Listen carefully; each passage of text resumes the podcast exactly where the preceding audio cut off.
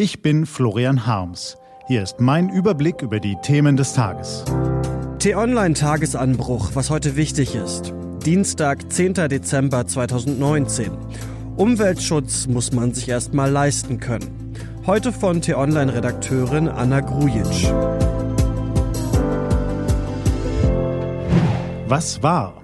Anfangs wirkte Greta Thunberg ulkig. Aber das scheint fast vergessen, wenn wir die junge Schwedin bei öffentlichen Auftritten wie gestern auf der UN-Klimakonferenz sehen. Die junge Frau ist das Gesicht des modernen Klimaaktivismus und damit schon vielen auf die Nerven gegangen. Als Kinder wollten wir wohl alle am liebsten die ganze Welt retten, Delfine von Fischernetzen befreien, die Rodung des Regenwalds aufhalten und Wildkatzen vor der Ausrottung bewahren. Aber wer älter wird, stellt fest, so einfach wird das mit der Weltenrettung nicht. Umweltschutz muss man sich erstmal leisten können. Um den Planeten zu retten, braucht man Geld, auch in der eigenen Geldbörse. Dass nachhaltige Produkte mehr kosten, ist eine banale Erkenntnis, so banal wie ernüchternd. Aber Greta Thunberg hält sich glücklicherweise nicht lange mit dem auf, was jeder Einzelne tun soll. Stattdessen sagt sie, es ist das Leiden von vielen, das den Luxus von wenigen bezahlt. Thünberg benannte die Umweltzerstörung als das, was sie ist, ein systematisches, gigantisches Problem, verursacht von reichen Ländern. Unter den Folgen werden die ärmeren Menschen in den nächsten Jahren als Erste leiden müssen und wenig später dann wir alle. Greta Thunberg hat recht und sie ließ sich nicht von ihrem richtigen Standpunkt abbringen.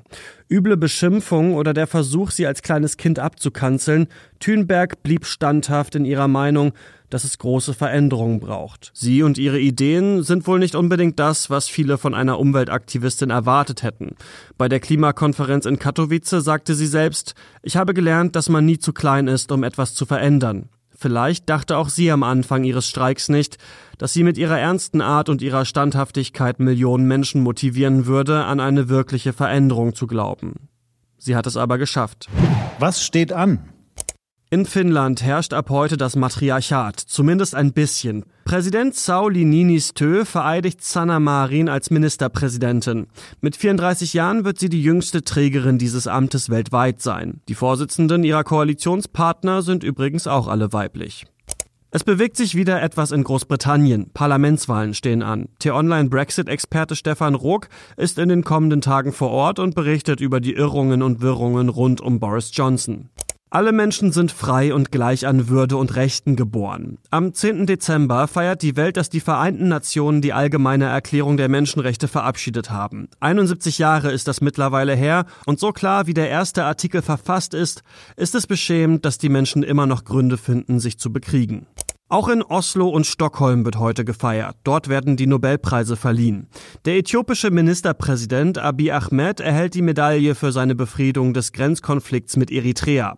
Ihm sei auch an dieser Stelle herzlich gratuliert, genauso wie allen anderen Preisträgern, allen außer Peter Handke. Das war der T-Online-Tagesanbruch vom 10. Dezember 2019, produziert vom Online-Radio- und Podcast-Anbieter Detektor FM.